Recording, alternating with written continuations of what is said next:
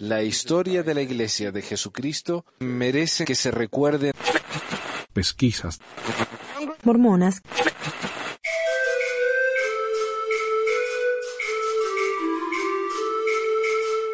Bienvenido, muchísimas gracias por escucharnos de nuevo en otro episodio de Pesquisas Mormonas. Mi nombre es Manuel, aquí hablándole de la laringe del mormonismo en Ogden, Utah.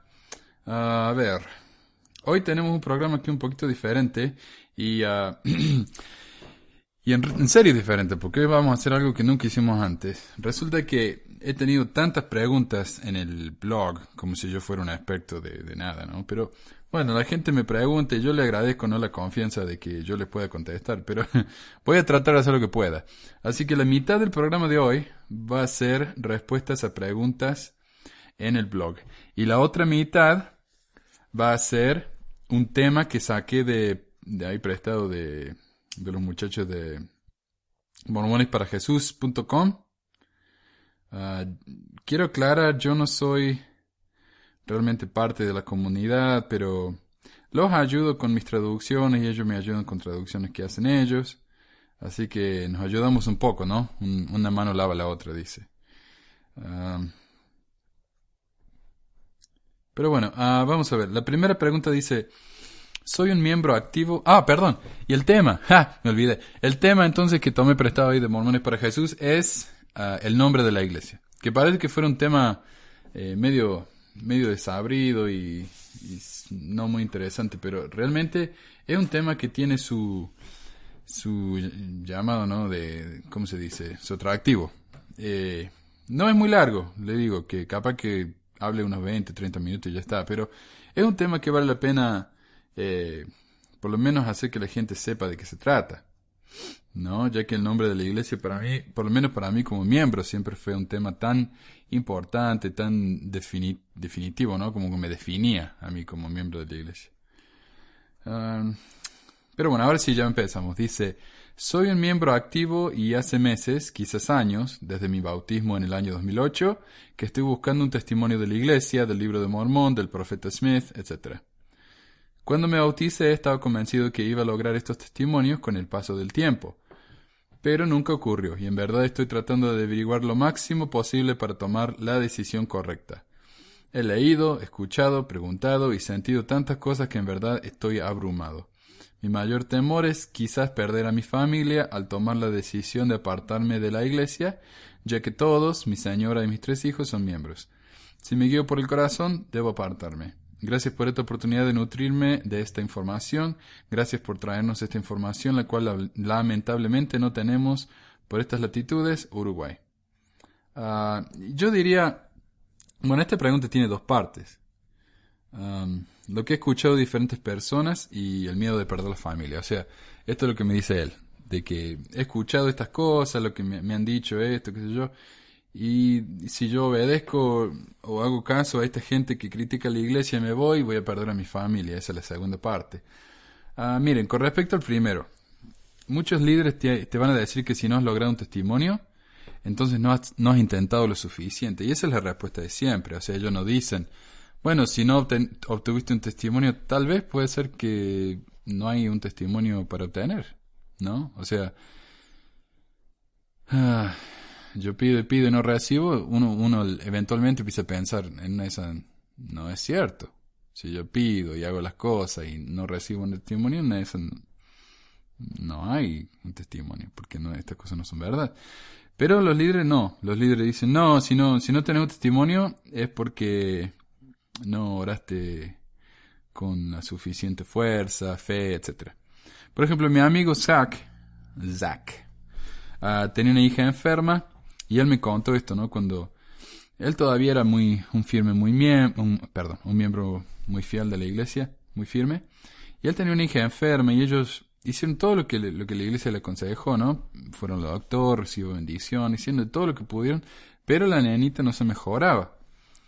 Uh, cuando le comentaron sus preocupaciones al obispo, él les dijo que lo que necesitaban era pagar más en ofrendas. No en diezmo, por supuesto, sino en ofrendas. Y ese es el problema con muchos líderes, que ellos van a decir algo que es su opinión, como si fuera doctrina. Uh, Lo que consiguieron al final es que mi amigo decidiera que un Dios justo y, adoro y amoroso nunca castigaría a una chiquita de dos años porque los padres no pagan suficiente en ofrendas de ayuno. Lo cual es ridículo. O sea, dicen, bueno, paguen, a mí, a me dicen, ¿no? Uno tiene que pagar de ofrendas de ayuno eh, lo que cuesta la comida de un día. Así que yo digo, bueno, pago 20, que yo, 20, 30 dólares para mí, para mi esposa. No, pagamos bastante. Pero imagínense que Dios dice, ah, 20, 30 dólares. No, yo necesito más. Y para hacerle entender que necesito más, voy a hacer que su hija se enferme al punto de casi morirse. ¿Se imaginan ustedes la ridiculez? Eh, ¿Qué es eso? ¿Cómo suena de, de, de tonto? Pero realmente, uno, uno lo ve desde adentro de la iglesia y dice, no, sí tiene sentido, ¿no? Pero piensen, qué ridículo es, por favor. ¿Por qué un Dios amoroso va a hacer semejante cosa? Va a castigar a una nenita por algo que ni siquiera los padres hicieron mal. Pero esta era la opinión del obispo. No la, la opinión de todos, la opinión de este obispo. Y este es el problema, ¿no? que a tanta gente a uno le dicen cosas diferentes, este obispo dice una cosa, este obispo dice otra, ¿y cuál es la respuesta? Entonces uno queda confundido porque tampoco en, ahí en, en la conferencia general no van a decir, bueno, si han orado por 20 años y no reciben, como yo, si han orado por 20 años y no reciben testimonio, tal vez uh, no se preocupen, ya hicieron todo lo que pudieron. No, no, nadie va a decir eso, ¿no? Entonces los obispos tienen que inventar, qué sé yo, dar su opinión. Yo diría, si has orado por años con la verdadera intención y todavía no has obtenido un testimonio, después de más de cuatro años, o veinte como en mi caso, tal vez eso signifique que no, no hay un testimonio para, que obtener, como dije. Eso es lo mismo que me pasó a mí, excepto que yo traté por, por muchísimo tiempo. Después de tanto tiempo de dar eh, de mi tiempo, dinero y energía a la iglesia sin obtener un testimonio, uno tiene que admitir que el problema es el mensaje de la iglesia y no uno. Tampoco es el problema con mucha gente que se, se, ¿cómo diría? Se critican tanto a sí mismos. Dicen, no, no es mi, es mi culpa de no obtener un testimonio, es mi culpa, es mi culpa, es mi culpa. Pero ¿y si es la culpa de la iglesia? ¿Y si la iglesia no es verdadera? ¿Y si nos han, uh, han hecho tragar un, verso, no? O sea, uno tiene que pensar en uno mismo también. O sea, eh, yo tengo que admitir que por muchos años yo me sentí, yo me torturé mentalmente, porque no obtenía un testimonio después de trabajar tanto, de trabajar tan firme en mis llamamientos, pagar mis diezmos. No, no vale la pena. Ah, pero finalmente, si ser honesto te va a hacer perder a tu familia, tal vez no valga la pena, ¿no? A veces las personas que dejan la iglesia sienten que tienen que ser misioneros y salir y tratar de convencer a todo el mundo de que la iglesia está mal, cuando en realidad eso no es necesario. Yo realmente creo que si la iglesia mejora la vida de una persona, a pesar de no ser lo que clama ser, entonces tal vez es mejor que esa persona permanezca en la iglesia.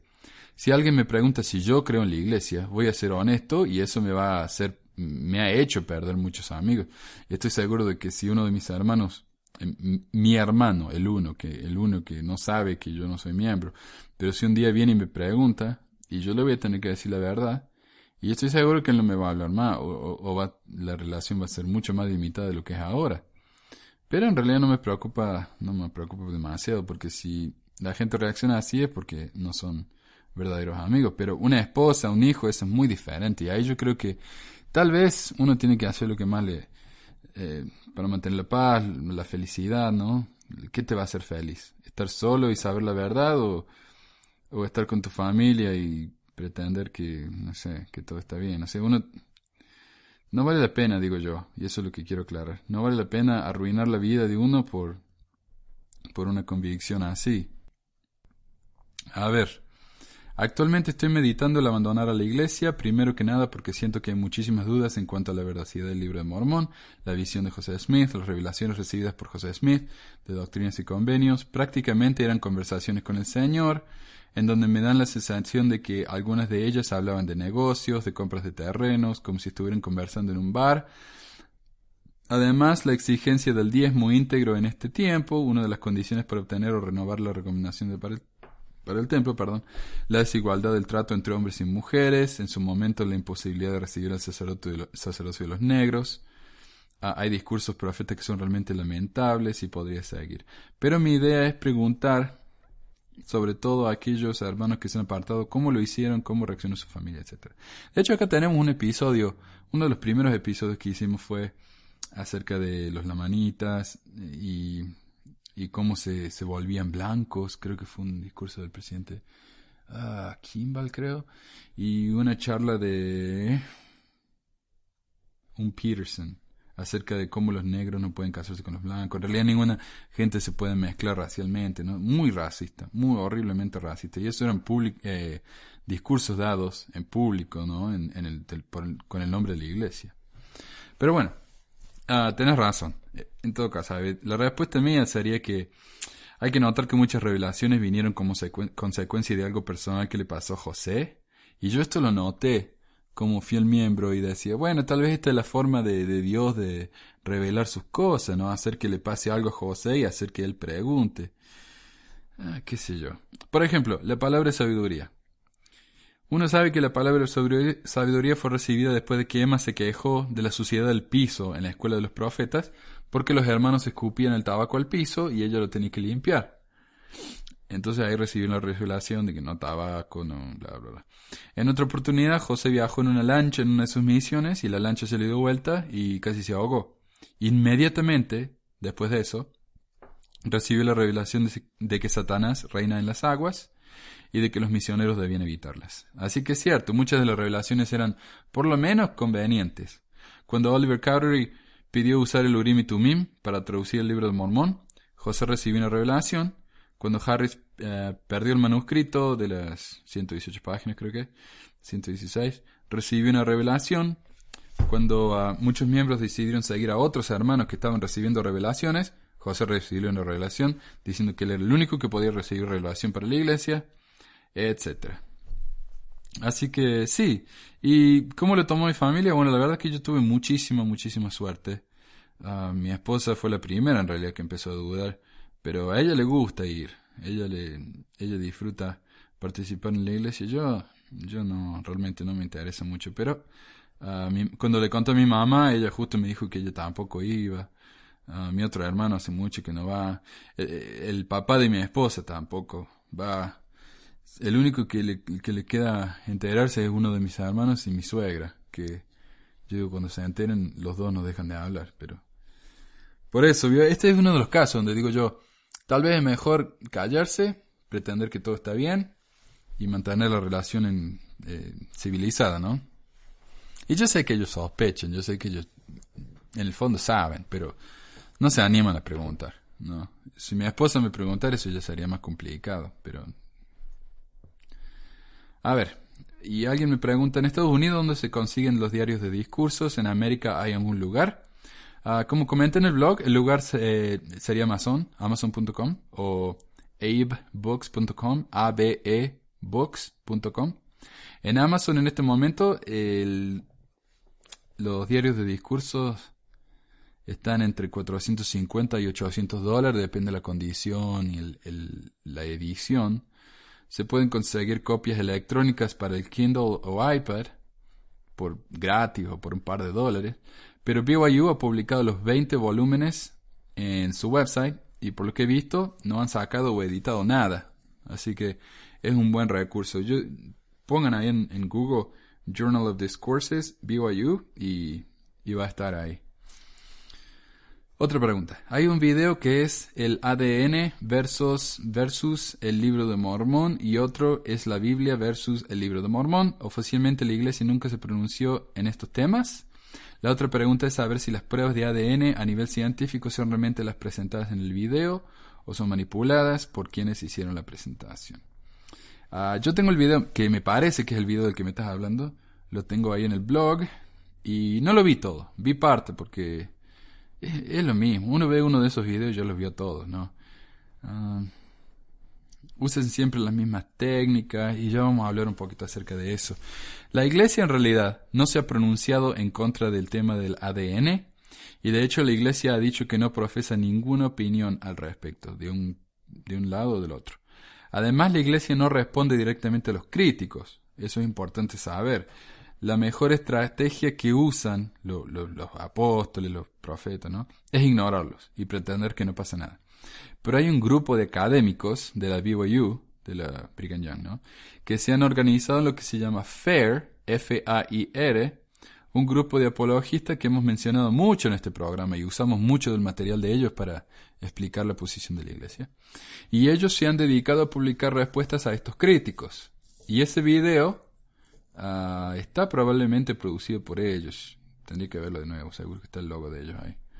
Ah, pero bueno, una técnica típica de los defensores, y no solamente de la iglesia mormona, de la iglesia en general, ¿no? De la Biblia, de cualquier ah, apologista cristiano, apologista católico, de lo que sea, ¿no? Todos usan los mismos, las mismas técnicas. Una técnica típica de los defensores es que los críticos de la iglesia no tienen el entrenamiento adecuado para opinar, etc. Y en el video este, por ejemplo, dicen, ah, pero el libro ese, de, del ADN, que yo lo tengo, y es un libro muy fascinante, pero ellos dicen, ah, el, el, científico, sí, es un científico genético el que escribió ese libro, pero él es un científico genético de plantas, no de personas, así que él no sabe, él no sabe lo que está hablando. Cuando en realidad, cuando uno es un científico genético, sabe de las dos cosas y después eventualmente uno elige su, uh, su, ¿cómo se dice? Su especialidad. Es como que dice, cualquier médico sabe cómo curar, que si yo, una pierna rota. ¿no? Pero después uno, uno se especializa en su rama de, y no en su disciplina, pero las bases de, genética son todas las mismas. Pero eso es lo que hacen los defensores, ellos atacan a la credibilidad del crítico, no el contenido del, del material, de la crítica, sino al crítico en sí. Ah, después dicen que lo que los críticos atacan no es relevante. Por ejemplo, ellos dicen que el error en la crítica del ADN es que se asume que el libro de Mormón dice que todos los indios americanos son descendientes de los lamanitas. Pero en realidad no es así. Los descendientes de los lamanitas son un grupo sumamente pequeño y como no sabemos qué grupo es este o dónde vivieron, no se puede encontrar el ADN. Tal vez los lamanitas vivieron en un rincón ahí del noreste de México, o tal vez vivieron en el sur de Perú, o tal vez vivieron en, Ecuador, o en el sur de los Estados Unidos, no sabemos, no sabemos. Y hemos estado buscando hace décadas, pero no lo encontrado. Pero porque no encontramos la prueba no significa que no haya, que no haya pasado. Esto por supuesto es una respuesta sumamente ridícula. Ah, y es lo que se llama la geografía limitada, la teoría de la geografía limitada. Y en el episodio 5b hablamos con Joel más acerca del asunto. El problema con esta teoría es que José, José Smith mismo, él mismo dijo, cuando relató su experiencia con el ángel Moroni, me habló de un registro sagrado que fue escrito en planchas de oro. Vi en visión el lugar donde estaban depositadas. Dijo que los indios eran descendientes literales de Abraham. Dijo que los indios eran descendientes literales de Abraham. ¿Qué indios? Si no aclara, se refiere a todos los indios, obviamente.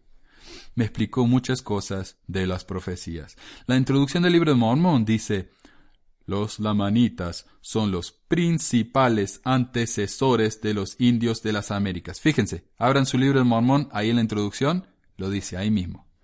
En inglés esta frase fue cambiada y ahora dice que los lamanitas son algunos de los descendientes de los indios americanos, pero en español todavía no se han tomado la molestia. Ah, a ver, José no dijo que algunos de los indios eran lamanitas, dijo que los indios son lamanitas. Ah, pero cuando los apologistas dicen, sí, José no dijo que algunos indios eran lamanitas, pero tampoco dijo que todos los indios eran lamanitas, eh, ahí estamos jugando con palabras, no, pero él dijo, pero él no dijo, pero él que dijo. Es como cuando, por, ejemplo, qué sé yo, yo cuando era chico, mi hermano venía a la pieza y digo, no me toques nada. Y él decía, no, no toco nada. Pero era capaz de escupirme en algo y ya, no toque, no toque. Eh, uno juega con las palabras, no interpreta, pero el mensaje no es tan confuso. Tampoco, ¿no? Ah, pero esto es algo más que hacen los, los ah, defensores de la iglesia. Toman las palabras, las transgiversan, las tuercen, se enfocan en una oración o en una palabra. Son así. Uh, tres, cómo tomaron sus familiares y miembros al que haya abandonado la iglesia, cómo lleva esta situación. Así que ya, hablé de eso, ¿no?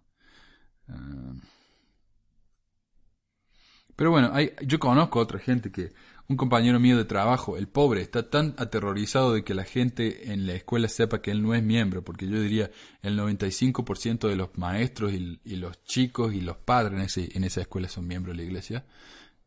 Eh, así que él uh, usa camisetas abajo de su camisa para pretender que él usa garment. Él nunca dice que es miembro, pero tampoco dice que no lo es. Y él se comporta como un mormón porque él fue mormón y sabe cómo se comporta uno. Eh, ahí está, otra vez, ¿no? Hacer lo que uno tiene que decir para, para conformarse, para ser parte de un grupo, ¿no? Es triste, ya, yo no, no, no llego a ese paso, a ese nivel como él, pero uh, él, cuando se fue de la iglesia, su mamá lo, no lo habló por años. Eh, le cortó la conversación, todo, ¿cómo se dice? Todo contacto, hasta que su abuelo murió y ahí fue cuando la mamá por fin lo llamó y ahí empezaron a hablar de nuevo y ahora se llevan bien, pero está eso de que él no es mormón y se va a ir al infierno, bla, bla, bla. Hay gente que nunca más habló con su familia. Así que bueno, todo depende, ¿no? De la familia. Uno tiene que ver cómo es la familia de uno y uno se sorprende a veces, ¿no? Yo pensé que qué sé yo, que mi mamá iba a estar decepcionada porque yo fui el que la bautizó a ella. Pero mi mamá dijo, no, no, ok, no, no, hay problema, yo tampoco. 4. Actualmente los investigadores en nuestro país se les dan seis clases y ya se les propone el bautismo. Casi se les obliga a que tengan un testimonio. Además, he notado de que cada vez es más superficial lo que se enseña. Además, doctrinas y convenios y perla de gran precio casi no se mencionan. Me gustaría saber cómo es en otros países saber, eh, sobre todo en Estados Unidos, me encantaría recibir este recibir respuestas. Desde ya, muchas gracias. Cuando yo salí de la misión 97-99, usábamos las seis charlas. Ah, y esto es lo que me estás hablando aquí. Pero me parece que uh, ya no se usa más eso. Ahora se usa un libro. Ah, ¿Cómo se llama? Es un libro que uno puede comprar en el centro de distribución. ni no me acuerdo. No me acuerdo. Pero eso vino después que yo, que yo volví a la misión, un par de años después. Y se usa eso, entonces los misioneros tienen que más o menos, eh, creo que le dicen que ellos tienen que ser guiados por el Espíritu, que el Espíritu les diga lo que tienen que enseñar. Antes era muy, uh, estaba todo escrito así y uno tenía que memorizarse las charlas y darlas memorizadas. Yo me gané unos premios ahí por memorizarme las charlas. Uh, pero nosotros en realidad eh, le pedíamos a la gente que se bautizara en la tercera charla, me parece, tercera o cuarta. Así que seis charlas es mucho. A ver. Pero yo te diría que uh, me pregunta cuál es la diferencia en los distintos países, cómo es acá en los Estados Unidos. Es igual en todos lados. Uh, la iglesia tiene algo que se llama la oficina de correlación, la cual se asegura de que todo se haga igual en todo el mundo, todos los manuales, lecciones, videos, libros, todo lo que se vende en el centro de distribución, incluyendo los manuales misioneros, las guías para el presidente de misión, todo, todo, todo pasa por esta oficina de correlación. Y en esta, eh, es esta correlación obsesiva que ha hecho que la iglesia se haya, se haya hecho tan aburrida, ¿no? En el pasado, estoy hablando en la época de José Smith, Brigham la iglesia era mucho más evangélica, con gente hablando en lenguas, hacían sanaciones, uh, cantos extáticos, gente cayéndose al piso.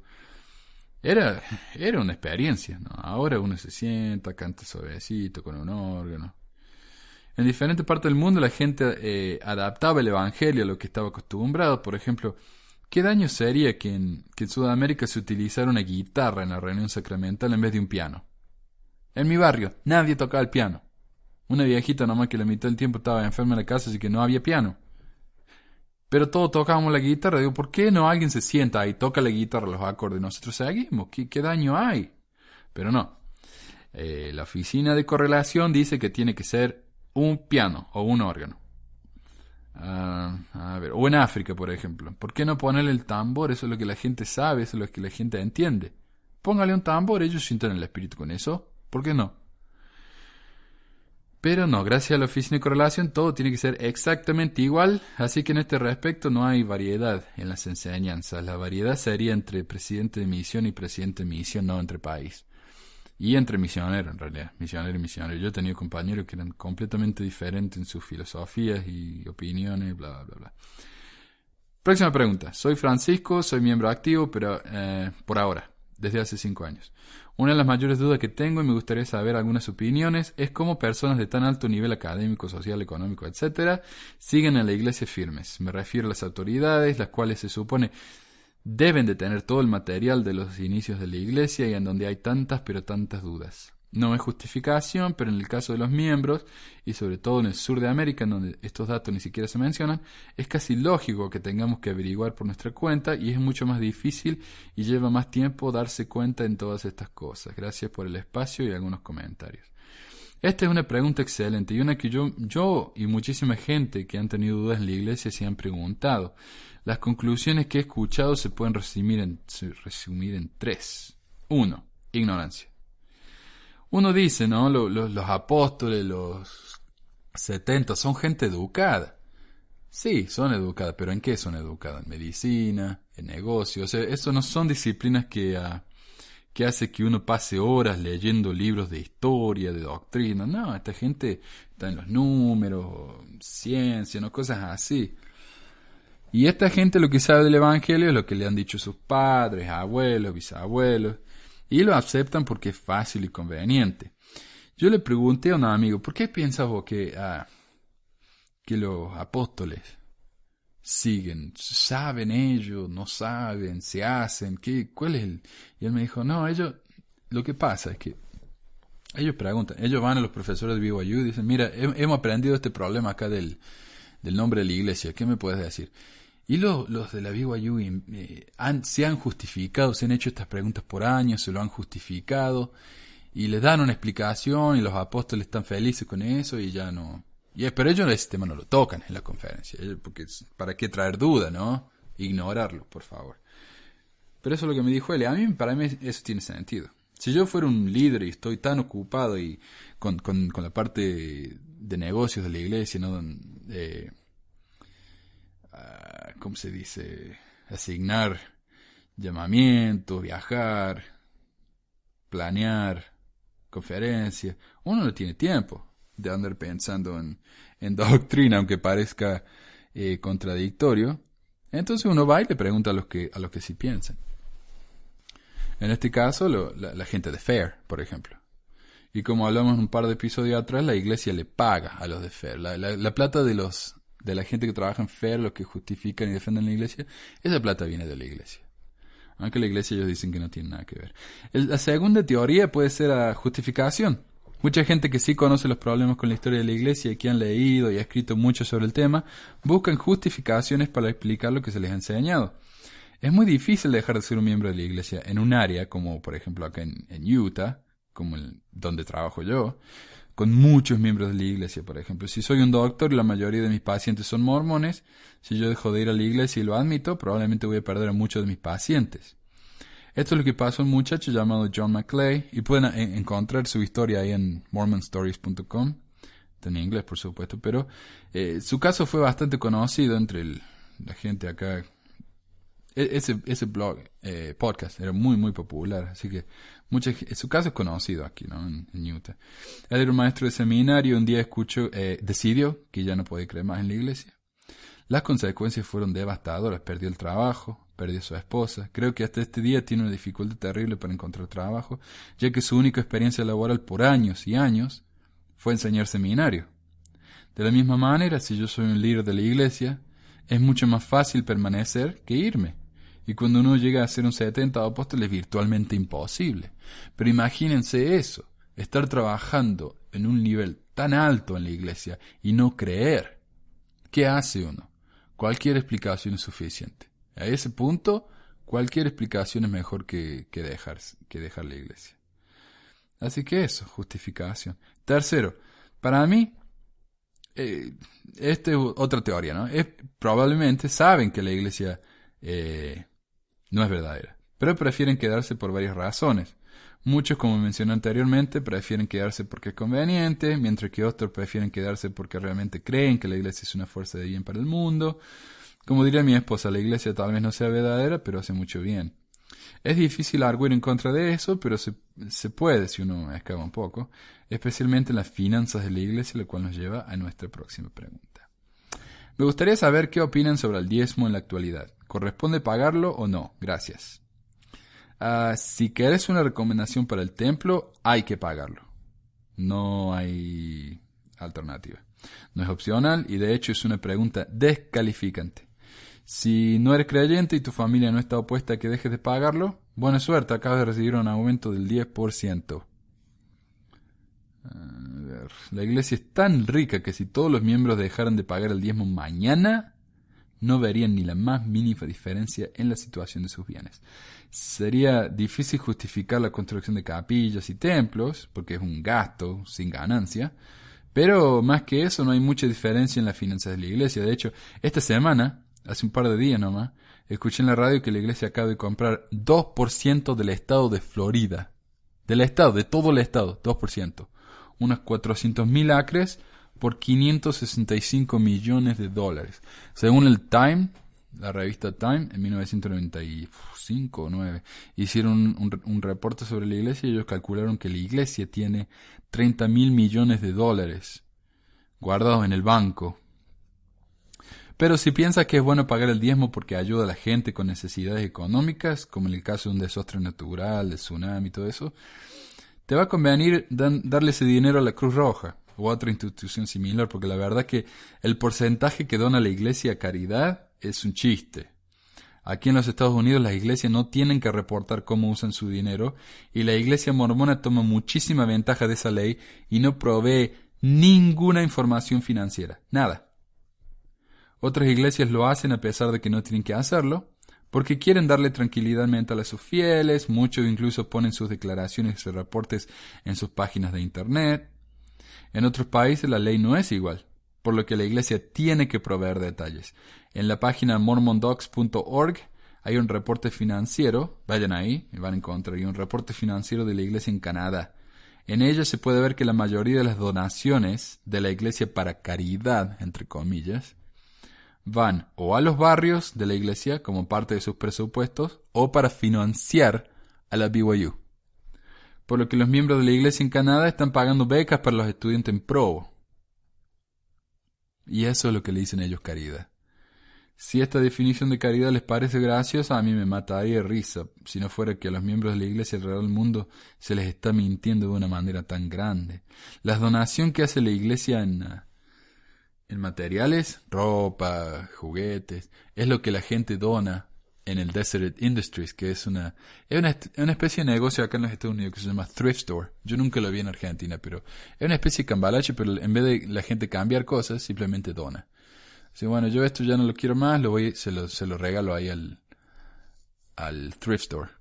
Y hay varios, ¿no? Ah, aquí en mi barrio hay como cinco nomás. Está el Desert, que es el de la iglesia, está el Savers, está el, el del hogar para los que no tienen hogares, etc. entonces ellos venden eso y, y, el dinero que se gana es para, para donaciones, para caridad. El ejército de salvación es otro. pero el Desert lo que hacen es cuando ellos reciben donaciones, muchas de esas donaciones las ponen en, en pallets grandes, no cajas grandes, y las, y las mandan alrededor del mundo como donación. Pero en realidad eso a ellos no les cuesta nada. El único gasto que tienen es el gasto de envío. Ah. Pero bueno, en el blog voy a poner un link a este reporte y a un artículo en la revista Bloomberg Business Week en la que se detallan los bienes de la iglesia en todo el mundo, ya sea en forma de ranchos o fábricas o tiendas y otras dimensiones semejantes, que fascinante el gráfico Así que se los recomiendo. Pero bueno, ahora pasamos finalmente al tema de hoy. Me tardó 38 minutos. Pero acá estamos. El nombre de la iglesia. De nuevo, esto fue sacado de mormonesparajesus.org. Org.com. Ahí está. Puse el link ahí en, la, en el blog, abajo de todo. El nombre de una iglesia es relevante ya que transmite información importante. De su nombre aprendemos acerca de la identidad de los creyentes y la forma en que expresan su relación con lo divino. Un nombre también puede decirnos cómo una iglesia se distingue de otras creencias similares. En 1830 las revelaciones de José se convirtieron en escritura y las personas aceptaron este nuevo pacto. Se hizo evidente que la comunidad religiosa naciente necesitaba un nombre, José y líderes de la iglesia miraron al libro de Mormón como guía. Descripción general de la posición sud. Por ejemplo, ah, por supuesto eso significa santo de los últimos días. Para los mormones devotos, el nombre de la Iglesia de Jesucristo de los Santos de los Últimos Días es el resultado de la revelación divina de la palabra de Dios que le comunicó a su profeta elegido José Smith. El nombre refuerza el papel único y decisivo que los santos de los últimos días juegan en la restauración de la Iglesia. La Iglesia de Jesucristo de los santos de los últimos días es el reino del Señor que, dan- que de nuevo se ha establecido sobre la tierra en preparación para la segunda venida del Mesías. Para los miembros, el nombre de la Iglesia significa la responsabilidad especial de la comunidad dentro de la Iglesia y se designa el papel crucial que cada miembro o cada santo tiene en el avance del reino de Dios. Las alteraciones en el nombre que se producen en los primeros años indican los esfuerzos inspirados de los líderes de la Iglesia para transmitir las in- intenciones de Dios en lenguaje humano. Alteraciones, ¿de qué me está hablando? Eh, ah, Descripción general de la posición de la crítica. Acá, esto es lo que estamos hablando. El registro histórico muestra que el nombre de la iglesia ha sido alterado significativamente. En 1830 fue nombrado en primer lugar Iglesia de Cristo. En 1834 el nombre cambió a la Iglesia de los Santos de los Últimos Días y en 1838 el nombre cambió de nuevo a la Iglesia de Jesucristo de los Santos de los Últimos Días. Investigando en las fuentes primarias, los historiadores han señalado la falta de claridad en cuanto a la razón de estos cambios de nombre. También hay escasa información fiable documentada de los procesos de toma de decisiones seguidos por líderes de la Iglesia. Un hecho que parece indiscutible es que los cambios de nombre se debieron a una intervención humana y no divina. Para los críticos, estas alteraciones son los actos e intenciones de los seres humanos motivados por objetos tal vez sociales, políticos y económicos. Creencias de los miembros sud. Los santos de los últimos días a menudo citan el nombre de la iglesia como una indicación de que la iglesia sud es realmente la verdadera iglesia de Dios. Muchas veces dicen cosas como la iglesia luterana no puede ser la iglesia de Dios ya que es el nombre de un hombre, Martín Lutero. La palabra católico simplemente significa universal. Bautista se dice que es el nombre de Juan el Bautista. Ah, yo pensé que los bautistas eran por el, por el ritual del bautismo, pero... La verdadera iglesia eh, debe llevar el nombre de Cristo, por eso el nombre oficial es la iglesia de Jesucristo de los santos de los últimos días. La parte de los últimos días que, que se añadió, a ver qué dice acá, la parte de los últimos días que se añadió demuestra que no es el nombre original de la iglesia que Cristo estableció alrededor del año 1830, sino más bien la iglesia restaurada de Cristo en esta dispensación. El libro de Mormón dice que la verdadera iglesia debe tener el nombre de Cristo en él. Tercer Nefi 27.8 dice, ¿y cómo puede ser mi iglesia salvo que lleve mi nombre? Porque si una iglesia lleva el nombre de Moisés, entonces es la iglesia de Moisés, o si se le da el nombre de algún hombre, entonces es la iglesia de ese hombre. Pero si lleva mi nombre, entonces es mi iglesia, si es que están fundados sobre mi evangelio. De acuerdo con el libro de Mormón, Jesucristo reveló el nombre de su iglesia a los nefitas, la iglesia de Cristo, y uh, los que hemos sido bautizados en el nombre de Jesús fueron llamados la iglesia de Cristo. Eso está en tercer Nefi 26, 21. Y ellos le dijeron, Señor, deseamos que nos digas el nombre por el cual hemos de llamar esta iglesia, porque hay disputas, disputas en el eh, pueblo concerniente a este asunto. Y el Señor les dijo, de cierto, de cierto os digo, porque es que este pueblo ha de murmurar y disputar a causa de esto. ¿No han leído las escrituras que dicen que debéis tomar sobre vosotros el nombre de Cristo, que es mi nombre? Porque por este nombre seréis llamados en el postrer día, y el que tome sobre sí mi nombre y persevere hasta el fin, éste se salvará en el día, en el postrer día.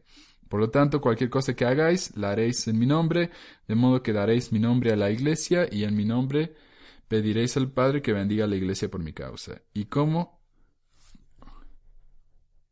Perdón. ¿Y cómo puede ser mi, iglesia salvo que lleve mi nombre? Porque si una iglesia lleva el nombre de Moisés, entonces es la iglesia de Moisés, o si se le da el nombre de algún hombre, entonces es la iglesia de ese hombre. Pero si lleva mi nombre, entonces es mi iglesia, si es que está fundada sobre mi evangelio, el cual os digo que vosotros estáis edificados sobre mi evangelio. Por tanto, cualesquiera cosa que llaméis, las llamaréis en mi nombre, Ah, de modo que si pedís al Padre por la iglesia, si lo hacéis en mi nombre, el Padre os escuchará, y si es que la iglesia está edificada sobre mi evangelio, entonces el Padre manifestará sus propias obras en ella. Pero si no está edificada sobre mi evangelio, y están fundadas en los hechos de los hombres o en las obras del diablo, de cierto os digo que gozarán de su obra por un tiempo, y de aquí a poco viene el fin, y son cortados y echados en el fuego, de donde no se vuelve. Tercer Nefi 27, 3, 11. En resumen, La iglesia se llama así porque el libro de Mormón dijo que Jesucristo lo mandó. Mi iglesia lleva mi nombre, por eso la iglesia de Jesucristo lleva el nombre de Jesucristo. Discrepancias. La iglesia mormona no siempre tuvo el nombre de la iglesia de Jesucristo de los últimos días.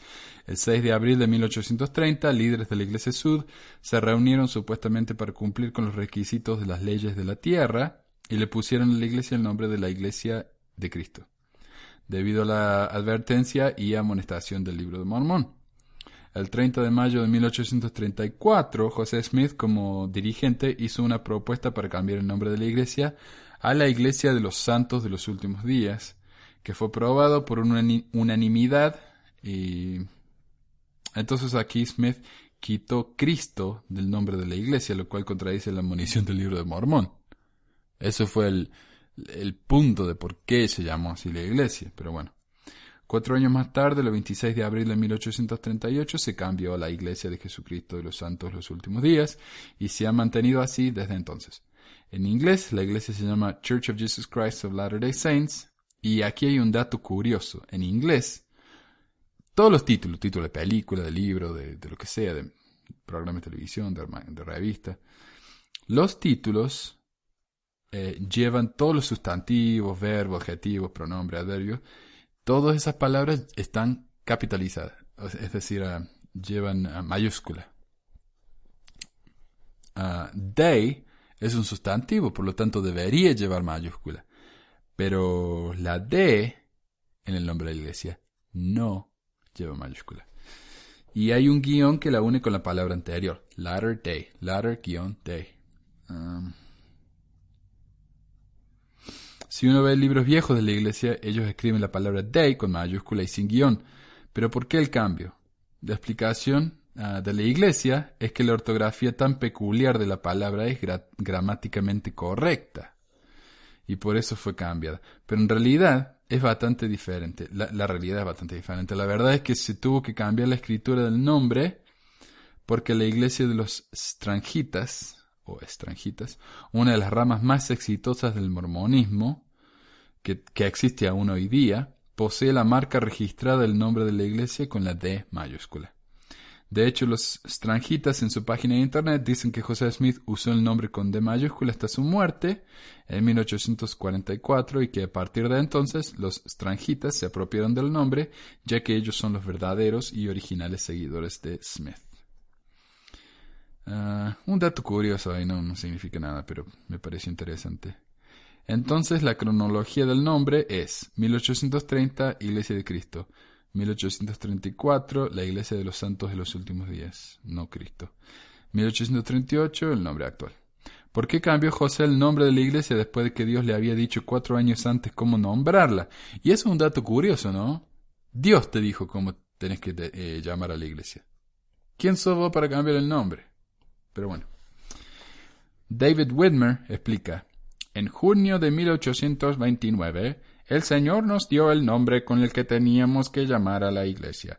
Es el mismo que le dio a los nefitas. Obedecimos a su mandamiento y la llamamos la Iglesia de Cristo, pero solo hasta 1834, cuando a través de la influencia de Sidney Rigdon, el nombre de la Iglesia fue cambiado a la Iglesia de los Santos de los Últimos Días, abandonando el nombre de Cristo por completo. El templo de Kirkland todavía lleva el nombre de la Iglesia de los Santos los Últimos Días. Y si se fijan en el blog, ese es el mast, como se dice, la parte de arriba del blog. Ahí puse la foto del templo de Kirkland, que tiene el nombre viejo de la iglesia. ¿Eh? El segundo nombre tiene. ¿Qué dicen los críticos? ¿Cómo dejar a un lado el nombre de Cristo, queriendo reflejar, reflejar el hecho de que Cristo estaba en su cabeza? Parece confuso en el mejor de los casos. El Dr. Anderson cree que está justificado por el hecho de que a pesar de que el título oficial de la Iglesia omita el nombre de Cristo, este todavía era recordado en la mente de todos los miembros de la Iglesia de Cristo y por eso afirma que el nombre de la Iglesia no había cambiado realmente. No todos están de acuerdo con esta conclusión, como se ve por los escritos del libro de Mormon del testigo David Wenmer, que ya lo acabamos de leer, ¿no? Eh, se llamaba la Iglesia de Cristo de 1834. Eh, Sidney Rigdon hizo que cambiara el nombre. Se quitó el nombre de Cristo por completo, que era el nombre que se nos había dado estrictamente para llamar a la Iglesia, y que Cristo por sus propios labios dejó tan claro. Los críticos dicen que sería más fácil para Anderson admitir que la Iglesia Sud pasó gran parte de su primera década sin tener el nombre de Jesús en su título. ¿Esto hace que una iglesia sea apóstata? Si la respuesta de los mormones es no, entonces el argumento que dan en la actualidad basado en Tercer Nefi 27.8, que dice que el nombre de la iglesia tiene que tener el nombre de Cristo, entonces ese argumento es discutible. Anderson añade, este nombre de, es descriptivo de la restauración divina, que indica que Jesús está en la cabeza. Con evidente orgullo, Anderson cree que el título completo, La Iglesia de Jesucristo de los Santos de los Últimos Días, llama la atención en comparación con los nombres de las decenas de iglesias que oscurecen su cristianismo bajo la etiqueta de sus fundadores, calvinismo, uh, ya me olvidé, o de alguna creencia característica o aspecto de la organización de su iglesia. Luteranismo, ahí está. Es una hipocresía de los mormones condenar a las iglesias cristianas por no tener el nombre de Cristo en su título oficial cuando su iglesia no siempre ha tenido esta distinción. Además, muchas otras iglesias usan Cristo en su nombre, la iglesia mormona no es la única. Hay muchas iglesias conocidas como la iglesia de Cristo, que tenían ese nombre mucho antes de que la iglesia mormona fue nombrada por primera vez en 1830. Eso es lo que dicen los críticos. ¿Qué dice la iglesia? Nada. Lamentablemente no podemos encontrar eh, eh, este tema discutido ampliamente en alguna publicación o sitio web de la iglesia. Sin embargo, encontramos varias respuestas de los apologistas mormones y de los líderes mormones, los cuales citamos a continuación. Respuesta de los miembros. Richard Lloyd Anderson, profesor de religión y de historia en la Universidad de Brigham Young, intentó explicar el cambio de 1834 él dice, esta alteración no se hizo para resaltar el nombre de Cristo, por el contrario, se ha hecho con la esperanza de que, de que el nombre de la iglesia refleje más claramente el hecho de que Cristo está en su cabeza. Respuesta de los apologistas. Aquí está Fair, de lo que estabas hablando antes. Fair, ¿qué dice Fair? Y con esto terminamos. El nombre original de la iglesia cuando se organizó en el año 1830 fue la Iglesia de Cristo. El mormonismo en cierta medida se originó en el contexto histórico del movimiento restauracionista. Este movimiento consistió de cristianos que creían que el cristianismo original necesitaba ser restaurado, y era una creencia común entre los cristianos restauracionistas que el nombre de una iglesia cristiana debía ser correctamente la Iglesia de Cristo. Muchos de los nuevos miembros de la iglesia llevaron esas ideas con ellos cuando se convirtieron en mormones. Sin embargo, esto causó problemas prácticos, ya que hay muchos grupos restauracionistas que, que llamaron a sus iglesias locales la Iglesia de Cristo, por lo que hubo una tremenda confusión. De hecho, uno de los grupos que descienden de los discípulos de Cristo, de Alexander Campbell, sigue usando el nombre de la Iglesia de Cristo hasta hoy en día. Esto junto con el uso del epíteto antagónico común mormonitas, que fue pronto simplificado a mormón, dio lugar al deseo de un nombre más distintivo que distinguiese a nuestra iglesia de tantas otras que estaban utilizando el mismo nombre. Así, en abril de 1834, bajo la influencia de Sidney Rigdon, de acuerdo con David Wenmer, que había sido un predicador bautista reformado con estrechos vínculos con Alexander, Alexander Campbell, antes de unirse a la iglesia, el nombre oficial de la iglesia se cambió a la Iglesia de los Santos de los Últimos Días. Esto no fue un intento de distanciarse de la iglesia a partir del nombre de Cristo o de sus pretensiones de ser la iglesia de Cristo. Ah.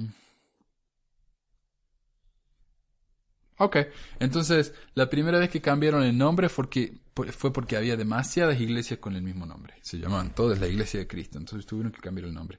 ¿Por qué cambiaron el nombre a una iglesia, al nombre de una iglesia que no tiene el nombre de Cristo en ella? No explican.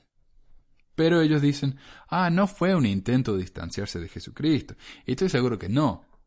Pero tampoco explican por qué. Mm. En 1835, el periódico oficial de la Iglesia se refiere al surgimiento y progreso de la Iglesia de Cristo de los Santos de los últimos días.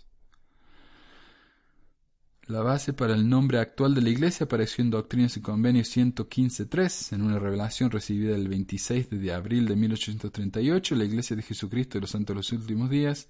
Obsérvese cómo este nombre combina elementos del nombre original y el nombre inspirado por Rigdon. En 1851, cuando la iglesia se incorporó formalmente, el nombre incluyó el artículo corporativo inicial e, e o en, español la, la iglesia, y un guion, al estilo, al estilo británico entre latter y day, latter day con un guion al medio, convirtiéndose así en el nombre formal que usamos hoy en día. O sea, esto fue en 1851. Mm, esto por supuesto no es cierto, ya que la iglesia ha venido usando ese nombre sin el guion por décadas.